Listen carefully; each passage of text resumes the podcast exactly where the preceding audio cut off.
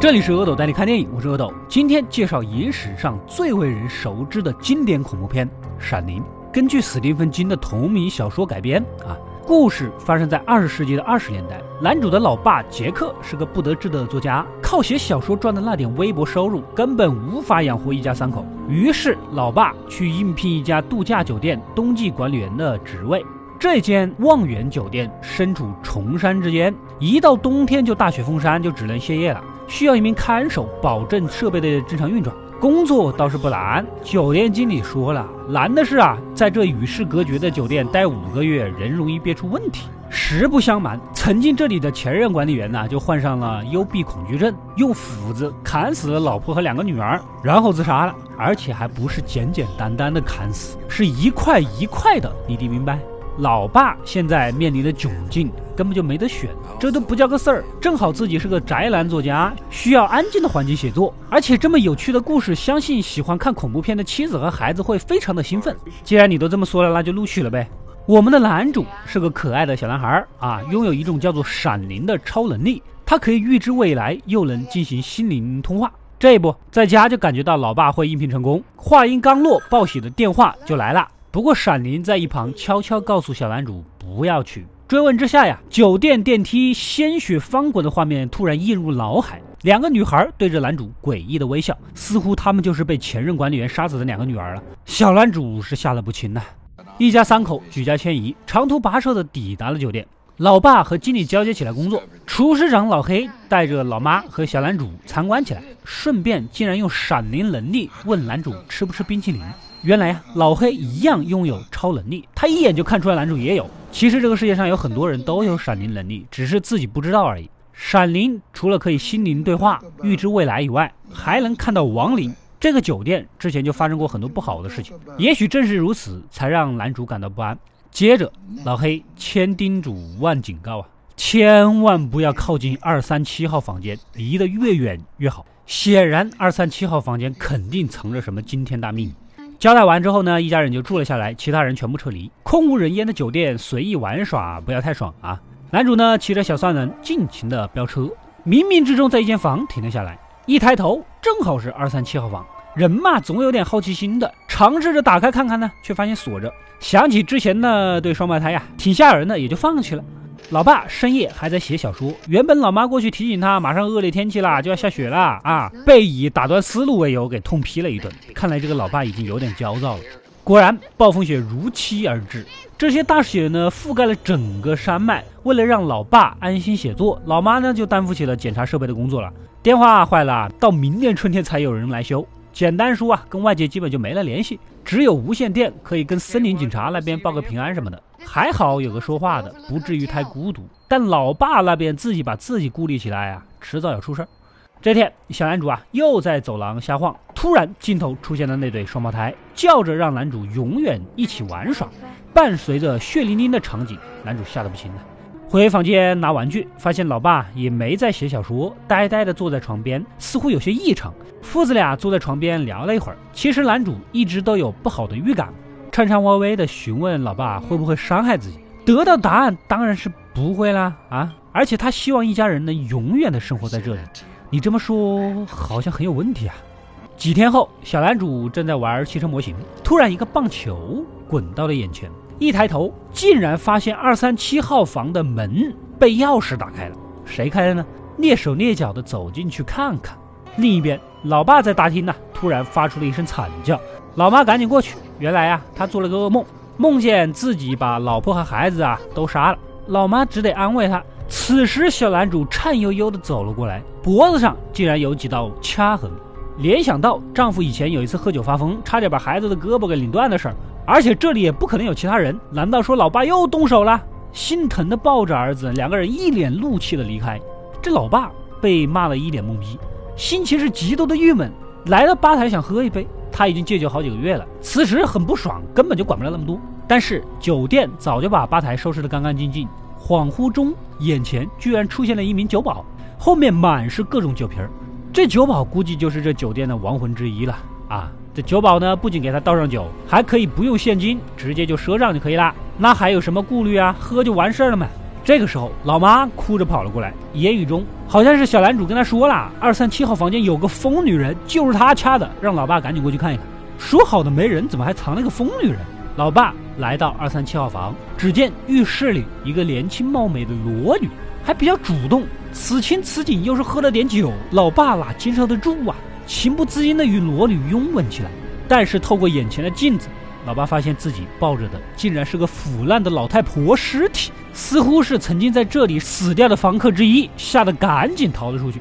另一边，拥有闪灵能力的老黑呀，感受到了小男主的灵力，想打电话联系，可惜电话线早就断了。又去联系森林警察，看看那边能不能用无线电能确认一下安全。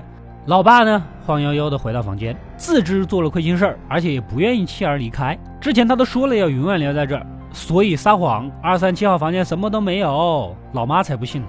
这里肯定有什么不干净的东西，咱们现在就带着孩子离开酒店。男主一听就火了，他失败了一辈子，好不容易找了个工作，绝对不能走。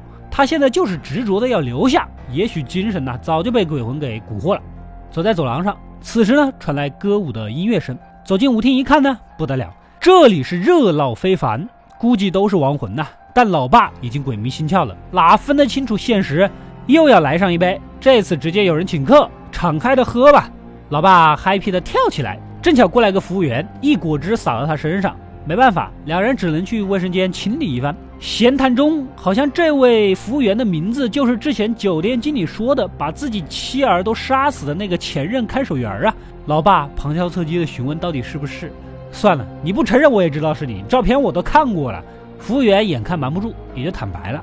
现在你儿子正在用闪灵跟外界联系，你要好好教育教育啊！啊，当年他就是及时纠正了妻女的行为，不让其影响了自己的事业，等等一番话说的是极具蛊惑性，直接就将老爸给圈住了。另一边，老妈呢还是想去找老爸聊聊离开这个事儿，结果他看到打字机里面写的字儿，吓了一跳，上面写着“只工作不玩耍，聪明孩子也变傻”。似乎是怂恿老爸闹事儿啊！旁边的稿子全都是这一句话，显然老爸早就已经陷进去了啊！就在这个时候，他正好出现在后面，言语中不断的斥责老妈呀，想破坏他的工作，让他无法好好的履行职责，似乎把自己一直以来的失败全都归咎到老妈身上，渐渐面目狰狞的靠近老妈。就在激动之下，老妈一球棍将他砸晕过去，然后拖到楼下的储物间锁起来。但是能唯一出去的铲车早就被发疯的老爸给破坏了。从昏迷中醒来，老爸被前任看守员的鬼魂给放了出来，并蛊惑一定要完成任务。另一边的小男主似乎又感受到了闪灵的预告，在门上写下反过来的谋杀字样。突然，老爸就拿着斧头开始破门了。老妈呢，赶紧逃到厕所，打开窗子放男主出去，但窗口太小，自己根本挤不出去，只好拿着刀躲在门后。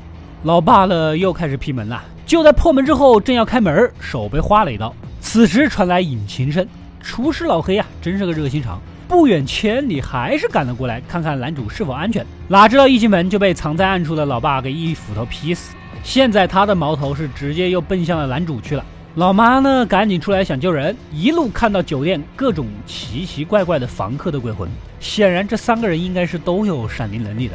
小男主一头扎入了酒店门口的迷宫，老爸紧随而入，但是雪地里有脚印，小男主也聪明，倒着走了几步，然后将脚印掩盖，就躲在了旁边，最终趁机逃出了迷宫，跟老妈会合。此时老黑开来的车正好能用，两人直接上了车，头也不回的离开了这个恐怖的地方。而在迷宫的老爸根本就找不到出路，最终冻死在里面。最后的最后，酒店的员工合影里，老爸赫然的出现在内，显然呢。他也成了困在这里的怨魂之一了吧？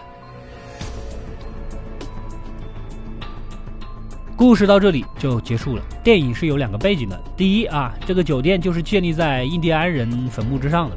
当年的美国人是真的弄死了不少印第安人的，这些怨魂的埋尸之地必然是受到了诅咒。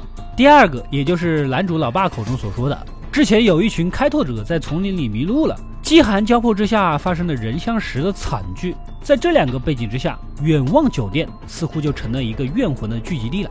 有些人呢，肯定也有点好奇，二三七号房间到底是谁打开的大门呢？导演其实已经暗示的很清楚了。小球滚向男主，这个球呢，在之前就是他老爸闲来无事扔着玩的，又是特写钥匙打开房门的镜头。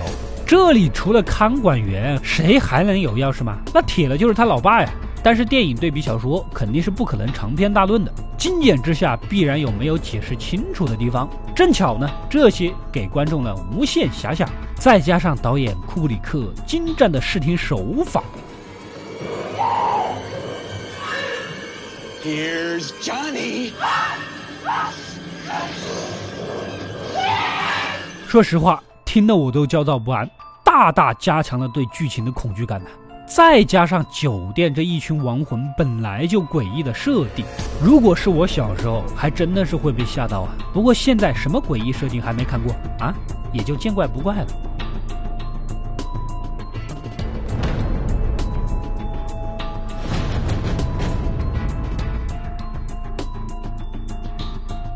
我是阿斗，一个让你沉迷于故事的讲述者，浓缩电影精华又不失它本来的魅力。扫描二维码添加我的微信号，除了能第一时间收到更新，更有独家解读的视频等待你的发掘。扫描它，然后带走我。